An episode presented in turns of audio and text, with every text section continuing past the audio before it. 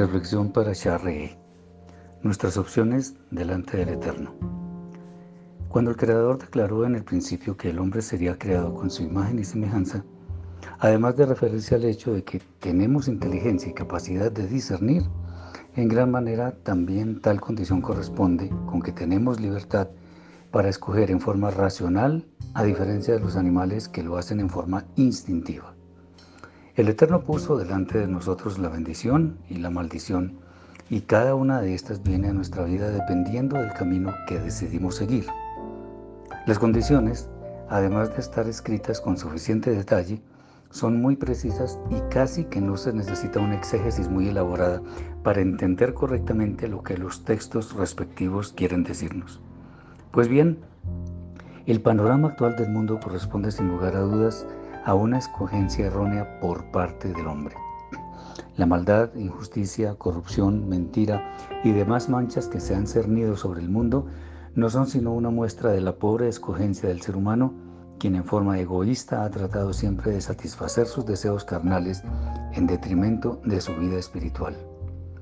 Y a pesar de lo que el Eterno ha expresado en su voluntad escrita en la de vida, en forma increíble se ha optado por transitar por el camino que lleva a la muerte. Por supuesto, existe un gran número de personas que se mantienen fieles a los designios celestiales, pero también es cierto que la humanidad no cesa en su empeño de atesorar para sí lo que es pasajero y que en últimas no produce bienestar en la eternidad.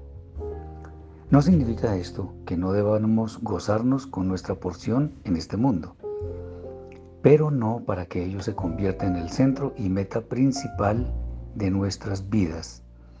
Cuando Adam Rishon, nuestro primer padre, optó por escoger el camino equivocado, se produjo una inmensa crisis en todo el cosmos, pues el perfecto orden que el Eterno estableció fue perturbado en gran manera y ya no volvió a ser igual.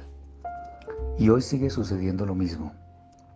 Solo que conscientemente el hombre ha querido desvirtuar los más éticos principios morales para convertirlos casi en, que en un motivo de burla. ¿Es esto tan cierto? que ya es una moda bien aceptada ser homosexual o bisexual, tener matrimonios desechables, ser frívolo, tener una posición social y muchas cosas más que solo desvían la atención de lo que es santo y puro, que por lo visto para la sociedad es algo caduco y fuera de contexto. Pero para quienes hemos decidido que la palabra del Eterno debe ser nuestra forma de vida y que estamos dispuestos a pagar el precio de la impopularidad y del injusto señalamiento por parte de una sociedad cada vez más corrupta, no existe una opción diferente de la obediencia fiel a la voluntad celestial para que nos vaya bien, no solo en este mundo, sino en gran manera en el mundo venidero. Es cierto que tenemos las dos opciones, el camino que lleva a la vida o el que lleva a la muerte. Solo que tenemos un problema y es que no sabemos cuándo debemos ir a rendir cuentas delante del trono celestial. Por esta razón, te animo a que escojas el camino verdadero de la vida para que al final puedas ver que optar por tal alternativa valió la pena. Y el momento es ahora. Tú decides. Shabbat Shalom.